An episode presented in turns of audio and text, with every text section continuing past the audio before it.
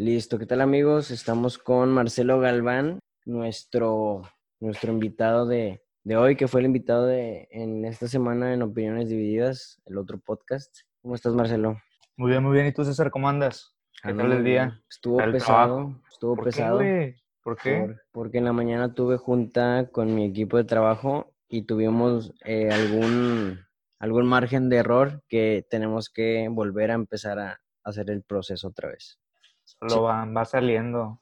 Nada más hay que tener fe en lo, en, en lo que establezcas en tu planeación y ya con eso ya fregaste, ya sales adelante. Así es, hermano. Oye, pues nada, este, este espacio es completamente, pues para, para ti, para nosotros, para hablar de diferentes temas. Ya viste que en el otro nada más nos concentramos en uno, pero este es un poquito más, este, lo, lo estoy guiando más como emprendimiento y testimonios de, de personas que pues están viviendo de esto o tienen algunos muy buenos proyectos, pero realmente no creen en sí mismos. Es un espacio para poder crecer entre nosotros. No, claro que sí, la verdad está muy padre. Aquí sí puedo decir maldiciones, ¿verdad? El otro no puede decir maldiciones. Claro que sí. no, pues, ¿qué onda? ¿Cómo? ¿Por dónde empezamos? ¿Qué te gustaría? ¿Por No, dónde? hombre, es que simplemente es una, como siempre lo repito, es una entrevista entre amigos. Este, lo primero que Excelente. siempre pregunto es que si tú tienes algún negocio propio o estás trabajando. Pues mira, mi no- bueno, pues ahorita me presentaste, mi nombre es Marcelo Galván. Yo me dedico a la música, tengo ya 11 años dentro de aquí de la industria musical, por así decirlo. Me dedico más por el lado de la composición, soy escritor, estoy ya, ya está a la venta lo que es mi primer libro, Frases- Frases en la punta de mi lengua. También soy creador de contenidos, así como tú, del show de Todos en Casa que está en, en YouTube. Ahí lo pueden ver, ahí también tengo varias, pues, no me gusta decir, no me gusta decir que son entrevistas, son más así como que pláticas entre amigos, igual así como tú, platicar un poco de lo que son todos sus proyectos de vida, cómo, cómo han trascendido así en, en lo que es este business de la artisteada, por así decirlo. Y esto es lo que más o menos me, me dedico aquí en, Ok. aquí en Monterrey, es lo que más o menos soy lo Oye. que soy, a lo que me dedico, es el pan de cada día, por así decirlo. ¿Y tú estás viviendo de esto? En, en parte, no. Ok. Eh, Un porcentaje de mis ingresos sí es por parte de, de mis libros, la verdad. Pero otra parte, pues son mis trabajos, mi trabajo de verdad, por así decirlo. Yo, me, yo soy, estoy estudiando contador público y auditor, Ok. todavía no soy egresado, pero yo estuve trabajando un tiempo y también realicé mi servicio social en el SAT, en el bendito Ok. SAT. Al- algo así supe. Sí. Ahí andaba, estuve ahí un- unos cuantos meses, pues la verdad me gustó mucho, fue una experiencia muy padre porque pues vas conociendo más cómo se maneja el país, el cómo está la situación. Obviamente conoces varias tranzas, o sea, Sí. conoces de todo estando ahí y en sí me, o sea, mis, mi total de ingresos son de ahí porque aparte yo tengo mis, mis clientes por fuera, señor SAT, no me escuches y no me cobres impuestos pero yo tengo mis, mis clientes por fuera y ahí les hago los favores, así que declaraciones. Oye, y esos clientes por fuera, o sea, ¿qué, qué trato le das tú a ellos? Como lo hacen, bueno, un poquito mejor que, que en el SAT, porque en el SAT se te tratan de la fregada, eh, pues yo trato de darles lo que es una buena orientación, el cómo manejar su situación financiera, porque Ok. Pues la verdad es, es un porcentaje muy alto lo que, lo que pagas de impuestos. Yo trato de que tengan una salud financiera normal, estable, que puedan manejarse, que puedan estar cómodos al momento de estar realizando sus labores y tanto el pago de sus obligaciones. Yo trato de que Pues básicamente el como trato- una consultoría, ¿no? Contigo. una consultoría, podría, podría decir que contador, no me gustaría decir tampoco que contador, pero ahí les hago lo que es toda la contabilización de, de sus impuestos. Va, entonces está, está bien porque al momento de estar teniendo esos clientes, yo creo que el, el rango de, de una variabilidad tuya es un poco mayor de ingresos que lo que ganas en el SAT, ¿no? Me imagino. No, s- no La- sé. Sí, la verdad sí, o sea, lo que te pagan en el SAT es una miseria, la Ok. verdad, o sea, sí te pagan una miseria, pero está padre porque pues no trabajas todo el día, no tienes un horario así como que muy, muy extenso, descansas los días festivos, sales temprano, no Ok. tienes tanto estrés, estás en el clima, pero La verdad, ahí en el SAT, te, voy a decir, te voy a decir unas anécdotas. Yo soy mucho de contar anécdotas. Yo soy una persona que cree mucho en las energías. Ok. O sea, yo, yo me acuerdo las, las primeras ocasiones que yo iba, iba con toda la actitud de que, madre, voy, voy aquí al SAT, voy a apoyar gente, y si puedo, pues me voy a hacer unos clientes, pues para tener mis, mis ingresos extra por fuera. Ajá. Pero una vez llegando ahí a, a, a, la, a la, institución, a lo que es eh, el inmueble, Ok.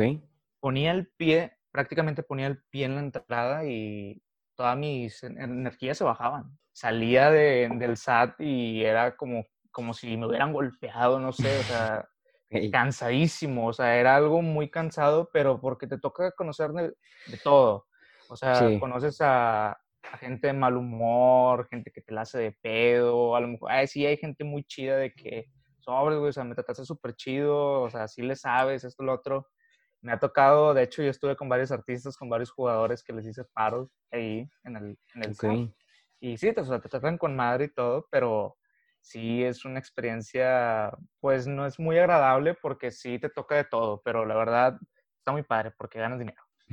Mientras sea tu ingreso está bien. Súper bien. De hecho, hace poquito estábamos pensando un amigo y yo abrir un, un, institu un instituto de consultoría también pero pues no teníamos idea, ciencia cierta de lo que hace. A ver si nos ponemos de acuerdo nosotros. Claro que sí, yo les hago una, una sí. ¿Qué te iba a decir? Oye, ¿en qué proyecto estás trabajando actualmente? Mira, ahorita hay un proyecto nuevo que, a ver si no me regañan, no es un proyecto mío, es algo muy, muy alejado de mí, es un proyecto, un colectivo okay. para apoyar a jóvenes escritores y a los que se quieran lanzar como escritor los vamos a apoyar bueno, ellos lo van a apoyar en el, en el caso de publicidad, de darles a conocer su libro. Yo en este proyecto yo trabajé en música.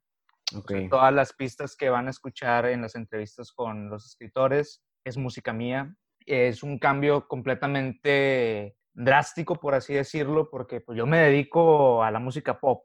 Y aquí okay. di un giro de 360 grados entonces empecé a trabajar más con sintetizadores, con aplicaciones de, música, o sea, fue completamente electrónico, a lo mejor con tintas de sonido urbano, por así, por así decirlo. Y la verdad es un reto muy padre, es un, un nuevo proyecto que ya se va, se va a estar lanzando muy pronto para que lo puedan ver y espero que les guste porque aquí no, ya no estoy trabajando como escritor, ya estoy trabajando como músico y otros proyectos más, pues ahorita estoy terminando lo que es el segundo libro, de hecho ya está okay. terminado, ahorita yo estoy ya nada más en la parte del arte, no he tenido la oportunidad ahorita de terminar esa parte de la parte creativa porque es un cuento, es un yeah. cuento, algo también, un giro de 360 grados. Sí, es lo que te iba a decir. De, ¿cómo se llama? De un parafraseo a un cuento. O sea, sí es algo así como que, ay, güey, o sea, le, lo cambiaste demasiado. Entonces la animación de los, o sea, los dibujos que van a estar en ese libro son completamente, completamente míos. Ya están los bocetos, ya solamente okay. es de pintarlos, eh, a lo mejor un, uno que otro detalle no, y ya los poder... Pintes, así déjalos. No, la verdad, no, la verdad me gustaría, sí me gustaría que, que, tuviera color, pero la portada, ya tengo ya la imagen de la portada, ya tiene la rosa. La pero rosa, cuento, ¿es un cuento para qué? ¿Para, para todo Al... público, para adultos, para niños? Fíjate que un cuento no necesariamente es para niños. Eh, uh -huh. Un cuento lo puede leer, eh, lo puedes leer tú, lo puede leer tu papá, tu abuelito, lo puede leer cualquiera. Okay. Lamentablemente la gente lo ve así como que, ah, los cuentos son para niños. Pero no, o sea, el cuento es en general, es para, es para toda la familia, para todo okay. el, el, que, el que le gustaría consumir. Entonces es un cuento, un cuento blanco. Exactamente. Bueno, ni tan blanco, porque ahí va. Okay. Al principio, este, este cuento ya lo escribí hace dos años. Ya. Yeah. Yo venía de la Ciudad de México en autobús, ya veníamos para Monterrey, entonces iba súper aburrido en el, en el, autobús no, pues y, sí. me, y, y, me, llevé una, una libreta. Entonces, ahí salió la primera idea de ese cuento, pero ahí lo dejé. O sea, el cuento se quedó ahí, se quedó dos años ahí en, en, escrito en, en, tinta azul, porque lo escribí con tinta azul. Ahora que entramos a, a la pandemia, estaba escribiendo otro libro, una novela. Una okay. novela parecida a Frases en la punta de mi lengua, pero después me empecé a aburrir. me empecé a aburrir de esa novela porque es una novela de cartas. Yo también en, tengo como dos años que, que, que hice una novela, estuvo muy buena, se la, se la platiqué a muy poquitas personas realmente y me dijeron que estaban muy picadas, que querían como quien dice otro capítulo, pero esa, fíjate que yo no la escribí por, por yo querer ser un escritor o porque me llame mucho esa onda, fue, fue, me da risa porque fue para un proyecto de la escuela. Me dijeron, hagan una novela, pero yo nunca leí que en la rúbrica decía máximo de dos, de dos hojas. Cuando llego con mi, con mi bonche de 60 o 70, ¡pum! Lo puse en la mesa. La maestra, ¿esto qué es? Le dije, pues es mi novela. Dijo, no, nomás quería dos hojas. Entonces me quedé como que, bueno, ni modo. Pero dije la dice la maestra que lo leyó y que estuvo muy, muy bueno. Y lo llevaron también a, de esos concursos que es la prepa. Más era por, por, me inspiré esa vez y ya no lo encuentro. Lo, lo, tenía guardado en Word, estaba muy bueno. Me dijeron de que, oye, pues saca un mini libro de eso. Está bien.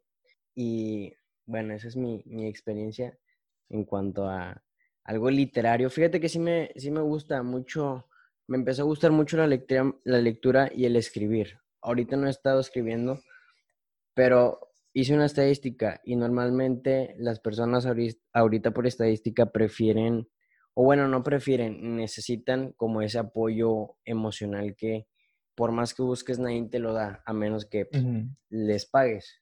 Porque en el 2019 al 2020 hubo un incremento increíble en los psicólogos. Entonces, no, este, es bueno ir, sí es muy bueno ir, pero un psicólogo tal vez no te pueda resolver toda tu vida. Te abre ideas y te abre camino a que tú le sigas. Entonces, dijo, oye, vamos a hacer, ¿sabes qué? Vamos a hacer un libro. Esto yo lo pienso empezar a escribir dentro de un año y a ver cuándo sale, de, de cómo nosotros podemos ayudar. Fíjate que hay un tema que me gusta mucho que se llama desintoxicación social, que muchos no saben este, cómo hacer o cómo hacer ese proceso. ¿Sí, me explico? Sí. Siempre me ha tocado casos de que, oye, es que tengo esta idea, este proyecto, pero no me sale. Oye, ¿por qué no te sale? No, porque mis amigos esto, mis papás esto. Entonces, está muy difícil que yo me meta a su cabeza y tratar de quitárselas, esa idea. Entonces, de eso se va a tratar mi, mi libro, más o menos. Mira, pues, ahorita que, que tomas ese tema, es muy complicado poder cambiar a una persona menos de que ella quiera, ella fuerza de voluntad. Exactamente. Es, por ejemplo, eh, en, el show que, que, que tengo, el de Todos en Casa, entrevisté a una escritora que también se dedica a la psicología y ella también me dice, o sea, tú no puedes obligar a nadie a cambiar a menos de que no sea por, por voluntad, o sea, por voluntad de ella. Y déjalo, o sea, déjalo, pero él, eh, esa persona se va, se va a dar cuenta de qué perdió o de qué tanto está perdiendo tanto tiempo, tanto amistades, incluso las relaciones con, con sus padres, que ojo, hay que ponerlo en alerta y como tú dices, fíjate que en mi, universidad pusieron una línea de, bienestar, o sea, si tú te sientes así como que estresado, como triste, amargado, tú puedes hablar a la línea, no, no necesariamente tienes que ser estudiante de la universidad, tú puedes hablar y te, te orientas, o sea, los psicólogos de ahí te, te, orientan y como tú dices, o sea, no es malo, la verdad no es malo. Yo te voy, te voy a platicar otra anécdota. Yo cuando grabé el EP de Entre Muros, que fue en el año 2017, a mí fue el primer álbum que yo grabé profesional en un estudio. Entonces a mí me dicen en enero de 2017, güey, vas a grabar, vas a grabar un EP. Y yo, ah, cabrón, me dice, queremos mínimo seis canciones. Y yo nada más tenía, de esas seis canciones, yo nada más tenía una. Okay. Que es la Prométeme, que la gente que me sigue la conoce. Pues tú y yo estuvimos, ¿verdad? Hace muchísimo Hace muchísimo tuvimos una banda, güey, que me gustaría. Eh, la verdad, yo estoy platicando con, con Ayeli, estoy platicando de que, oye, me dan ganas de volver a juntar, juntarlos a todos, pero Memo va a ser papá. Es que, eh, para los que no sepan, este Marcelo y yo, ¿hace cuánto fue? Yo creo que yo tenía como unos 12, 13 años, ¿no? Tú estabas bien morro, güey, yo tenía 15. Yo estaba en que la fue, mira. Sí, estaba en primero de secundaria. Cuando se formó esa banda, es que empezamos como tres, que era Charlie, era Noé y Ah, sí, cierto. Era distancia, ¿no? Que era distancia. Lo formamos en 2014 y al mes se integró Memo, que fue en septiembre de 2014. Saludos a Memo, que ya va a ser papá. Ya va a ser papá, felicidades. Em, y luego después se sale Charlie. Ajá. De ratito se sale Charlie y nada más quedamos. Y luego se, se integró Fer Moreno.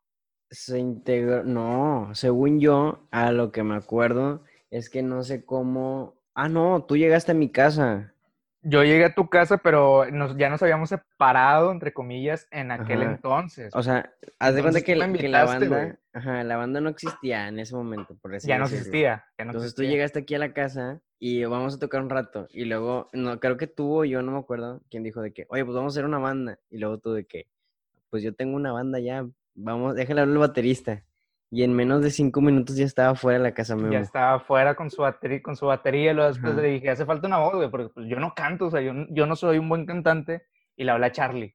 Y luego ahí vamos a su casa por ah, su teclado, sí, cierto. Vive aquí abajo Charlie. Sí, o sea, fuimos a su casa por su teclado, fuimos todos, y ahí andábamos en todo perimetral, perimetral norte, güey. Con el teclado. Con el teclado cargando, güey. Entonces, se armó un desmadre con madre.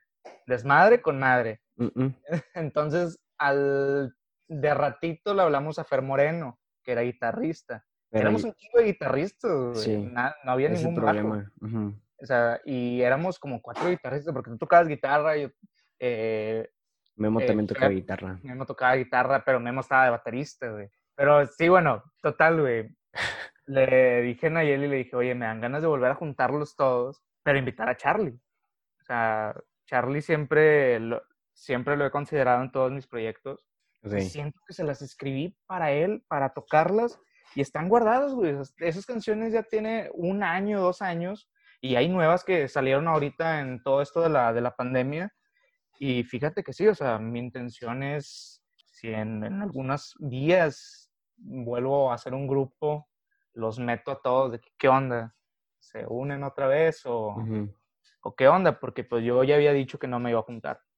Yo dije, nada. Fíjate que lo mismo me pasó con, me invitó, me invitaron a otra banda, pero esta banda sí está algo lejos y también he grabado con ellos este, en un estudio que cuando empezó fue, fue en una publicación que hizo José Madero, algo publicó que yo le puse, ojalá y alguien este, de Monterrey que le gustara, que le gustara pues, ser covers y así. Entonces me, me habló un chavo de que, oye, vi tu publicación y yo me, me gusta José Madero y me gustaría hacer covers. No, pues ya está. Total, eh, se dio que él estaba ahí en la uni y ahí mismo este, conocimos a un chavo que, es, que era baterista y, y no le gustaba a José, nomás lo conocimos. No, pues vente. Y luego ya salió que el baterista, no, pues yo tengo un amigo. Y que ese amigo resultó er, que era novio de su prima del cantante. Entonces, ah, neta, güey. O sea, se armó y así quedó. Entonces, el baterista, este también acaba de ser papá y dijo, ¿saben que Yo ya no puedo seguir. Ya no puedo seguir en la banda. Bueno, ya está. Entonces consiguen a un chavo, pero fue un fracaso en la batería. Entonces le enseñaron bajo y lo pusieron de bajista. Y a mí de que me dijeron de que no, pues ya conseguimos bajista. dije, ok, no pasa nada. De que no, ocupamos que te vayas a la batería de que no, no manches. Bueno, está bien, me lo va a aventar. Entonces, grabamos, si quieres, ahorita te paso las canciones. Creo para escucharlas. A mi gusto, ah, ya, que es a lo que voy yo. Que este chavo, cuando lo conocí, no, nunca me gustó la forma de cantar. Bueno, no es que no me haya gustado, sino no, no es mi estilo, vaya. Entonces le empezamos a recomendar, vea este curso, este curso. Y él dice que no, que sí lo iba a grabar. Y ya al final nos hizo caso y yo también entré con él a, los cursos. Obviamente él ya cantó un poco mejor.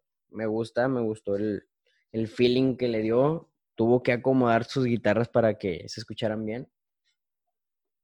Y yo creo que nunca le, le di seguimiento. Realmente a mí me gusta más tocar que cantar. Entonces, este, digo, a lo que me dices que la, se la compusiste para Charlie, yo creo que pues te animes. La verdad, o sea, sí, o sea, mi intención es volverlos a juntar a todos, güey, y a ver qué pasa. La verdad, o sea, grabar una canción y pues a, ver, o sea, qué, qué, es lo que sigue. Si ¿Qué género dices pop, verdad? pop, sí, balada, balada pop. Porque tocábamos puro rock antes. Puro rock, y eso fue la salida de Charlie, güey, porque Charlie porque no, gustaba el rock. no le gustaba el rock. Fíjate que yo ya no consumo tanto el rock. Obviamente el rock va a ser siempre de los siempre es mi género favorito, pero ya no lo estoy consumiendo tanto. Cuando yo, la verdad, cuando yo tomé la decisión de dedicarme a la música, yo estaba súper influenciado con bandas que Guns N' Roses, güey, Metallica, Van Halen, güey, o sea, todas esas bandas, güey, yo estaba tan, tan obsesionado con, con ellas que dije, yo quiero tener una banda de rock, güey, o sea, yo quiero tocar los solos de Slash, quitarme la playera, güey, y hace, haz de cuenta todo, o sea, todo, o sea, te alucinas todo, güey. Pero conforme vas creciendo, güey, conforme vas entrando todo lo que es este mundo de la música, te das, dando, te das cuenta que el rock no pega, no es producto. Ahorita, ahorita en estos tiempos. La única banda que yo escucho a diario, que para mí ya se convirtió en, en mis bandas favoritas mexicanas, es Serbia. Oye, tú, Marcelo, ¿cuál es el problema que estás resolviendo actualmente, ya sea en tu, tu trabajo, negocios, proyectos? Hay dos cosas, güey la gente, el público al que me voy a dirigir, ahorita lo que hace falta es gente leal a tu proyecto, gente que interese, exactamente, que... Mira, güey, cuando tú te dedicas completamente a la música, a la literatura, eh, no sé, pintor, lo que tú quieras, necesitas gente. Gente que le guste tu contenido, que le guste consumirlo, obviamente que formen esa cadenita de que esa persona se la recomiende a sus amigos y esos amigos, o sea, se van así, o sea, se van multiplicando. Y la otra, principalmente lo que es la publicación, el hacer, el que crean en ti, porque México, eh, bueno, gracias al cielo, ya se ha estado viendo más el caso de que la gente ya lee, lee un poco más. Y eso es bueno. La verdad es bueno para la nación. ¿Por qué? Porque van a, van a salir nuevos escritores. Pero hay muy poco apoyo para ellos. ¿Sí? ¿Qué necesitamos? Nuevas editoras. Editoras que confíen en talentos jóvenes y ¿sabes qué, güey? Yo quiero publicar tu libro. Me encantó. Que se apoyen un 50 y 50. Porque ahorita si te vas a una editorial grande, eh, se tardan seis meses en leer tu libro, güey. Un año. Hace poquito estaba viendo un video donde recomiendan mil veces hacer tu... La autopublicación. Ajá, que sea, seas independiente. Porque cuando es bueno y enganchas a la gente, bueno, es que mira, sí tiene pros y contras. Cuando eres bueno y enganchas a la gente, llegas a un número este, favorable de personas, obviamente 100% tuyo, todo, literal. Las regalías, no hay ningún porcentaje que puedas compartir, que una editorial si te cobra se quedan las regalías y te cobran algún por ciento. Ahí va. Como tú dices, pros y contras. Los pros, obviamente, las ganancias pueden ir a ti, güey. Ahí va. Si tú te autopublicas, no sé, en una plataforma la más reconocida, lo que es Kindle, Amazon, eh, tú te quedas nada más con un cierto porcentaje de, las ganancias. Pero ahorita ya acaba de entrar una, una, ley, güey, de que ya vas a pagar impuestos por esas ganancias, güey. ¿Cuánto te vas, ¿Con cuánto te vas a quedar? Prácticamente te vas a quedar con lo que te paga una casa, una librería, prácticamente, que por un libro solamente vas a ganar 20 pesos, 30 pesos, 40. Ok. Depende del precio. Entonces sí va a haber como que un cambio drástico para nosotros los escritores que estamos en plataformas digitales, de que, de que pues sí, vamos a estar ganando muy poco, pero lo importante creo que al principio es el hacerte reconocer. Otra contra, como tú dices, una casa editorial, eso es lo que hace, darte a conocer, recomendarte con otras personas. Y viene siendo el marketing que tú no vas a hacer. Exactamente. En cambio, cuando tú eres independiente, está más canijo, güey, porque tú tienes que pagar por anuncios tanto en, todas las redes sociales, Instagram, eh, Facebook, YouTube. O sea, tienes que hacer tu propio contenido, porque eso ya es tú. Ojo, eh, muchas veces a lo mejor no tienes el tiempo para, eh, no sé, irte a Photoshop, güey, hacer una imagen así súper chida eh, programarla para que se publique automáticamente. Obviamente a lo mejor muchas veces no tenemos el tiempo y obviamente ahí es donde necesitamos lo que es gente detrás de nuestro proyecto que lo esté gestionando de la mejor manera. Eso es uno de los pros y contras de la, de la autopublicación. De hecho, hoy tengo un video ahí en, en YouTube donde hablamos sobre esto con mi editora, con mi editora y diseñadora Andrea Guerra, que le mando un saludo. Y precisamente eso, de que de la autopublicación, de que ahorita hay pros y contras, pero la verdad es un poco más a favor de ti, pero obviamente vas a ir paso a paso para poder conseguir gente, pero es bueno tener estrategias. ¿Qué son las estrategias? Como cuáles estrategias, Marcelo? Eh, los giveaways, eh, las pruebas gratis en tu libro. De hecho, muy pronto voy a hacer una prueba gratis de mi libro eh, en digital ahí para que estén al pendiente en mis redes sociales, por si les gusta leer, si les interesa. Eh, bueno, voy a tener una pequeña dinámica. Eh, más adelante se las, se las digo. No te miento, teníamos, tenía un mes que, que habíamos lanzado el libro y le dije, ¿cuánto me cotizas un segundo? Y me dijo, no, espérate unos seis meses, esto, lo otro, para, para que puedas lanzar otro. Y yo soy una persona impaciente. Y yo te lo dije a ti, yo te lo dije a ti, lo dije en el, en el, en el pasado podcast. Es bueno ser impaciente. ¿Por qué? Te lanzas a cosas que a lo mejor tú no creías hacer. Por ejemplo, todos en casa, eh, que este es, es un show parecido al tuyo. Fíjate, güey, que nada más iba a ser una emisión. Y fíjate que la idea original de, de ese, de ese espacio iba, iba, iba a dar mis conferencias, güey. Nada más yo. Ok. Nada más iba a hacer mis conferencias. Pero dije, qué hueva si me paro yo en mi computadora, en mi cuarto, y empezar a hablar de la autoestima, proyectos de vida, voy a aburrir, no, o sea, no va a pegar prácticamente. Dije, ¿qué tal si invito a algunos amigos escritores? Por ahí tengo algunos amigos músicos y que nos puedan compartir, o sea, una charla así normal. Okay. Entonces, hicimos la primera emisión, nada más iba a ser esa. Entonces, hubo buena respuesta, la verdad, me gustó mucho la, la respuesta de la gente invité a mi editora, invité a Jared Jiménez, que es un escritor de Sabinas y algo Nuevo León, güey. Okay. La verdad, su libro está genial, está basado en, en historia real. Su libro Los Niños del Rancho, la verdad se lo recomiendo. Está muy bueno. Y invité a Lugo. A Lugo es un youtuber, es un comunicólogo de aquí de Santa, que lo invité. Estuvimos, echamos un desmadre ahí, estuvo muy chido. Al ver las, las estadísticas dije, ah, con madre, o sea, me fue muy bien. Y dije, ¿qué tal si lo hago un poco más grande. Hago otro live la siguiente semana y vemos la respuesta de la gente. Y dije, pero no quiero invitar, o sea, está bien, o sea, está bien invitar a mis amigos escritores, pero dije, ¿qué tal si invito a alguien bueno, alguien grande? No digo... Como de mayor categoría. Exactamente, algo que a lo mejor le pueda traer gente. Entonces hablé con Flip Tamés de Jumbo.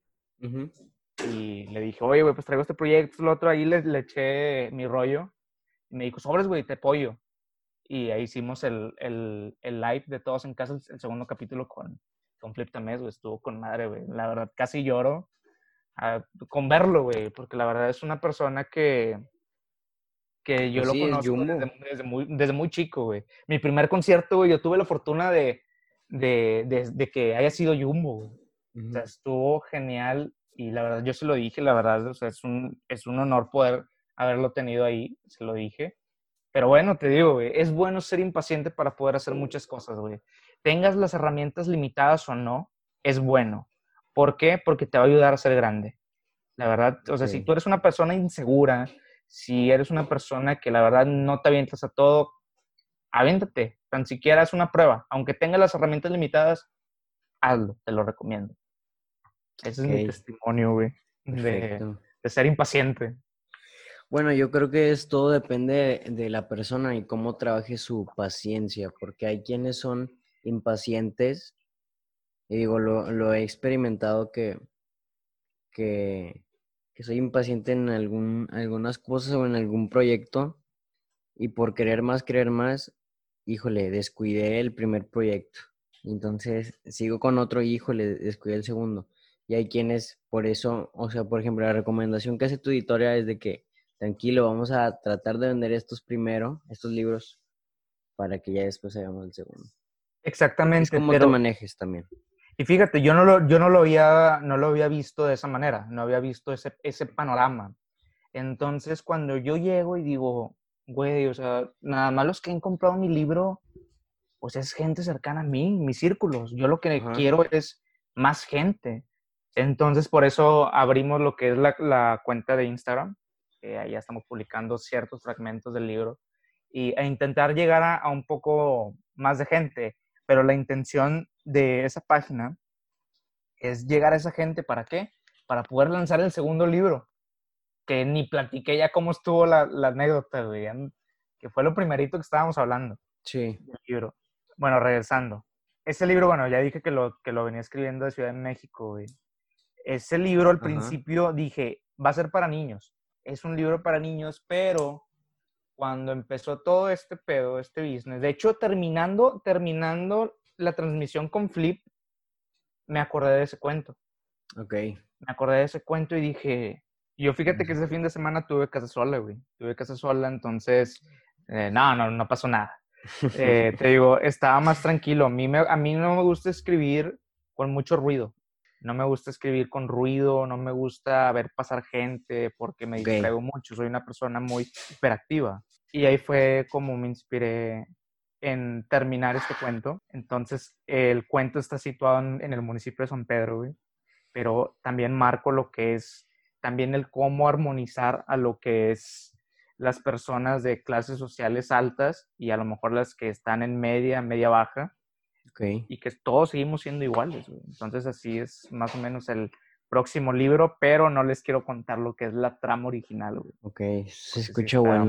¿Traes negocio, no? ¿O no? Pensado. No, negocios ahorita tenemos, tengo uno, la verdad. A ver. Pero no está todavía planificado, no está estructurado. Solo está la idea en el aire con un amigo mío, que es algo muy alejado de la música, muy alejado de, de ¿cómo se llama? De, de, la escritura. Esto ya es un negocio emprendedor.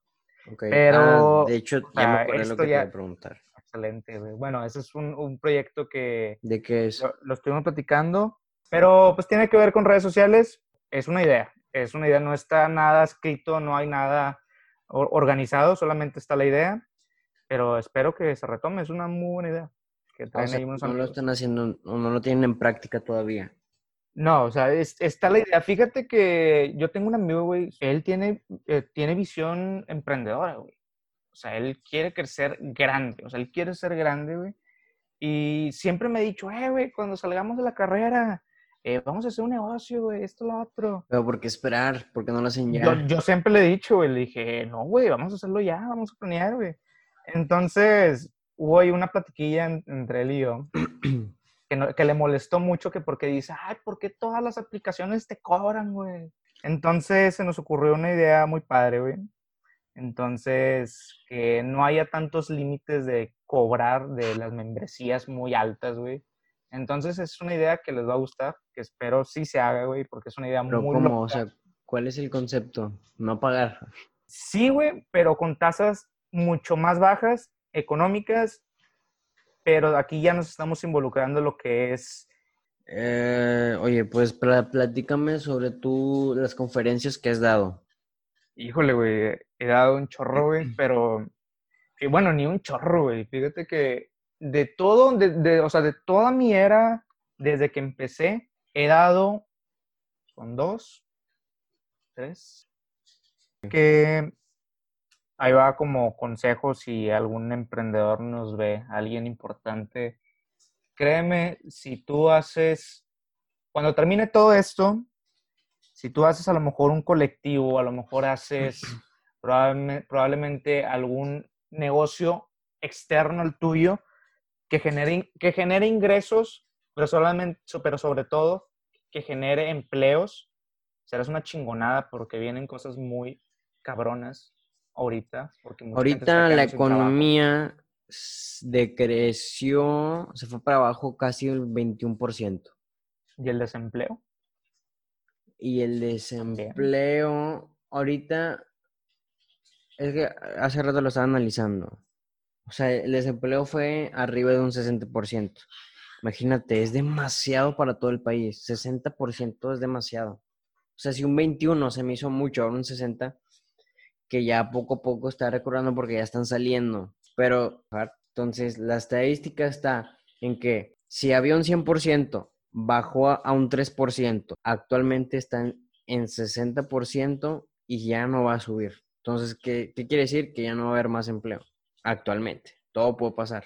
Te digo, yo lo que espero, que espero que hagan conciencia los, los altos empresarios, porque el gobierno no va a hacer nada y si hace va a ser muy poco. Desgraciadamente no va a Que- hacer nada. Que Por unan ejemplo. lazos, güey, o sea, que unan lazos que hagan pequeños corporativos chiquitos, güey, externos. ¿Cuántas, ¿Cuántas empresas grandes tienen sus pequeños negocios que regatean entre ellos, güey? O sea, que son los mismos dueños, güey, pero se si- siguen generando dinero, güey. Mm, Que hagan algo así parecido, pero ¿para qué? Para que ellos puedan generar empleos. Ok. ¿sí? Y que toda esa gente, todo ese 60% y el que sigue todavía, que hay de desempleo, puedan conseguir trabajo. E incluso las personas de, de- a lo mejor yo sé que hay muchas personas que también son de la tercera edad, que a lo mejor eran guardias de seguridad o Ujú. X trabajo, porque tampoco no le dan un trabajo digno a un señor donde le paguen bien, que también piensen en ellos y que, a- que le abran las puertas a todos y haya primero que haya esa estabilización económica y que se regeneren esos empleos. Ok. ¿Por qué? Porque mucha gente se va a quedar en la calle. Es como la, la crisis de 1999, güey, con este, lo- con este Cedillo. Ajá. No, con Cedillo, güey, con Cedillo. Sí, sí. Cedillo hizo, hizo- hizo un desmadre, güey. Hizo un, hizo un desmadre, güey, y prácticamente Porque, bueno, lo de Cortari fue lo mismo que pasó con Peña Nieto, ¿no? Sobre las tasas y, por ejemplo, la devaluación de la moneda. Enrique Peña Nieto no tanto. Enrique Peña Nieto lo que hizo O sea, prácticamente... fue nada más, Peña Nieto fue una figura Sí, fue un personaje, y fue un ya. personaje. No. Pero te digo, Carlos Salinas lo que él hizo, para muchos, Carlos Salinas se considera el salvador de la se consideró el salvador de la nación, güey. Porque mucha gente que a lo mejor no tenía muchos ingresos, cuando entró Carlos Salinas, créeme, compraban todo porque él lo que hizo fue, de, o sea, fue de, devaluar la, la moneda, güey. Entonces todo estaba más barato, güey. ¿Sí, me- sí me explico? Sí. Entonces, para, o sea, mucha, mucha gente empezó a comprar muchas cosas, mucha gente, ya todos conocemos la, historia de la conclusión. Lo- en cambio, lo que hizo Peña Nieto, pues hizo lo que son las reformas energéticas, güey. Es lo único destacable, por así decirlo. Pero sí, las tasas aumentaron y este viejito, pues espero que este viejito nos ayude en algo, güey. Es que, no, y no va a hacer nada, porque le hizo creer a toda la nación que iba a haber más empleos, que iba a haber mejores, mejores pagados los empleos, una mejor calidad de vida, unas becas de por vida, cuando no. y la pregunta es, ¿de dónde está sacando todo ese ingreso? pues de nosotros porque, mismos, de los Pues, impuestos. No, güey, pero sacas que... Porque ya está cobrando, ya subió Mira, un, Ujú. un 6%, que también es de- mucho, el pago de impuestos. Sí, güey, porque pues, no quieres ya- estar, no, no quieres estar ocho años en el botiquín, güey. Pues sí. O sea, está cabroncísimo. Ahorita sí. eh, ahorita es muy difícil evadir al fisco. Demasiado. Si antes podías, güey, ahorita ya es más complicado. No, la verdad, chavos, paguen sus impuestos. Sí. Y, y ahorita el presidente actual está muy peleado con los empresarios, porque los empresarios son los que has- han estado apoyando a estas causas. Digo, ya ni, ni él se entiende, ya no sabe ni, primero dicen, quédate en casa y no salgas, y es el hombre que más ha salido de su casa. Yo entiendo que es el presidente, digo, hay que predicar por el ejemplo. Si va a salir, jamás yo lo he visto con un cubrebocas, jamás. No, y se anda tomando fotos con la gente como si nada, güey. Pues ahí está. Pues Entonces, si le da COVID, si existe, pues que le dé, güey. Ya era hora. Mira, fíjate, esto ya va en otro tema. No, córtalo, Sí, güey. Ya, ya ya, córtalo, güey. No, sí, güey, porque Hay muchas cosas que no se pueden decir. que no se pueden decir, güey. No, córtalo de la iglesia, güey. Córtalo de los ateos, güey. Corta todo, güey, eso, güey. Porque sí está medio. No quiero que pierdas fans, güey. Porque No, sí son no. temas. No, güey, es que son temas muy delicados, güey. Sí está bien cabrón hablar. Mejor seguir hablando de lo de, lo de nosotros. Mira, es mucha polémica, pero es más, hasta pienso no cortar a ver qué dice la gente. No, güey, córtalo, güey. No te arriesgues, la neta.